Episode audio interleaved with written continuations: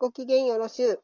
寄り道していこう。この番組は意図せず笑いに走ってしまう占い師の三子が、そこら辺の目についたことを気の向くままにお話しいたします。本日は週一レギュラーゲストのフォーチュンカウンセラー、風花先生をお迎えしております。ごめん、かみかみで。風花先生、よろしくお願いします。はい、こちらこそよろしくお願いしえーます。すいません。あかんな。ほっぺたがあかんのよ。口もあかんのよ。えーいやいやいやいやいや。はい。なまあね、うんはい、楽しい雰囲気で始めさせていただければなと、はい、思いますのでね。ふか先生は、あかんわ、今日ボロボロや。もう行くわ、このまま。西洋先生てくださいアロットを使っての占いをされていて、アロマセラピストでもいらっしゃいます。えー、今日はでもほんま真面目なんですよね。うん。はい。あのーおもう大真面目な話を。そうそうそうそう、そうなのよ。なんで私こんなんですよね、おかしいな。6月21日の日曜日の話をしたいのに。そうそうそうそうそう。うん、そう。重要なね。そう重要なんですよね、本当に。カニ座の新月、ね。うはいん。はいで、プラス、夏至でもあるし、日食も重なってるっていう、なんかこれって本当、ね、てんこ盛りですよね。そうなんですよね。えっ、と、15時過ぎ、ねうん21日日曜日15時過ぎに、蟹座の0度ではい。新月なんですけども、うんえー、産地先生からもね、あの、ご紹介ありましたが、その、夏至と日食も重なるってことで、うんもう、ね、普通に聞いてもこれただごとではないと思うと思うんですけども、まだあの、先生術的な意味で日食というのは、社会全体にその大きい影響をもたらすとうんされていますし、夏至も個人が社会性に目覚めるタイミング。夏至と冬至ってありますけど、はい。あの、夏至はその年度、お羊座から、先生術なんでね、うん。お羊座から始まって、ちょうどあの、双子座、蟹座に至る、うんそのポイントなんですけど、うんその期間を指して、まあ、個人であったものが社会に目覚めるみたいなうん。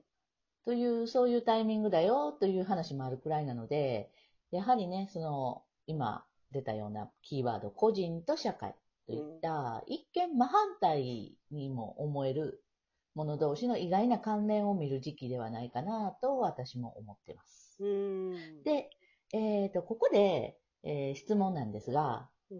えー今これを聞いてくださっている皆さんも、あの、ちょっと思い浮かべてほしいんですけど、うん。あなたは今、本当に大事な人と一緒にいますか？うん。そして、その人と未来、この先もずっと一緒にいたいですか？うん。先生はそういかがですか？ですね。そうですね。私やったら、まあ、すぐに浮かぶのは、まあ、まず家族かな？うん。はい。で大事に思ってるんでね、一緒にいたいと思うしね。うん。そうですよね。そう。やっぱり、ね、大事な家族、縁あっての家族ですからね。うん。で人の一生をホロスコープで見たときに、カニ座っていう、今回新月が起きるカニ座っていうのは一つ重要な意味を持つ星座なんですね。うん。うん。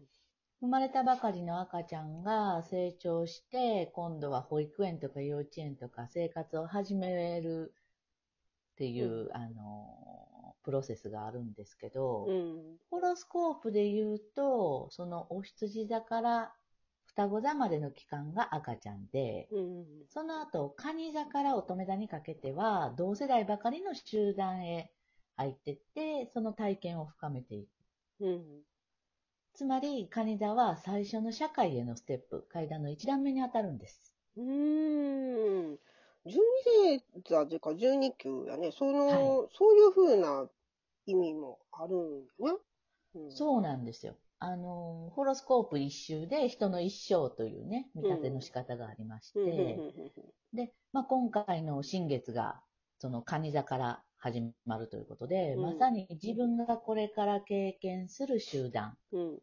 に馴染んでいく、入っていく、そのスタートを示してるんだと私は思いました。うん。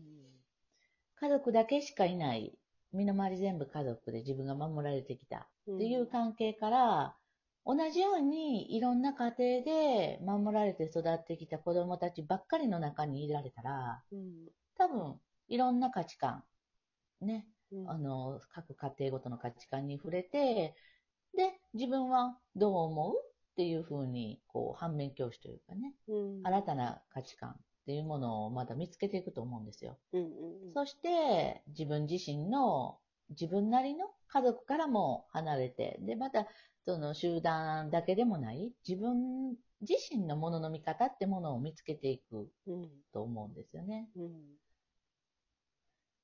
あのーで、同時に、家族、親族といった、その、今まであった血縁以外で、うん。それだけじゃない、考え方が合う人だったり、うん。一緒に遊んだり、仕事をしたりできる、こう、あの、血のつながりだけではない、違う関係うん。を、あの、自分が望んで選ぶ、自分が一緒にいたいって思う人を見つけていくうんっていう、あの、人生の流れがあると思うんですよね。うん。だから、えっ、と、この新月から次の新月までの蟹座っていうのが、あ、そうそう。あの、言い忘れてました。回は、なんと、次の新月まで蟹座なんですよ。うん。カニ座から、またカニ座。そう。まだ蟹座。へえ。28日間のね、周期の中で、あの、まあ、星座は30度までありますから、うんうんうんうん。タイミングが合えばそういう時もたまたまあるんですけど、これってね、なかなか珍しいんですようん。ね。ですよね。あんま聞いたことなかった。うん。そうですよ、あの、一世紀ぶりだったかな。とにへかくめったにない星回りなんですよ、今お回ね。ーすごい。それなんか一大イベント的な感じは、ほんまの節目の感じするよね。そうなんですよ。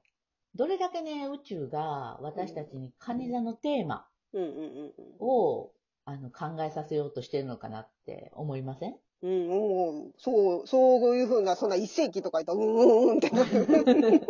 そうそうそうそう、うんそうなんですよね。で、ちなみに蟹座のテーマっていうのは、あの、感情というキーワードもあります。うん。自分自身の感情をベースにして、うん。自分の居場所や、つながるべき人間関係というところにも注目をして、で、この先もずっとお付きお付き合いしていけそうとかう、ん。ずっとこの環境で、この環境を保ちたいというような自分自身のね、希望にも目を向けて、自分の夢や理想の形っていうのをね、この1ヶ月で想像してみてほしいんですね。うん。で、そうすることで、次の新月、蟹座の終わりの新月には、うん。理想や目標に向かっていくために、今度は、今度はもうさ蟹座終わってますから、うんうん今度は何を得て何を捨てていくのかっていうところにフォーカスを当てていく、うん。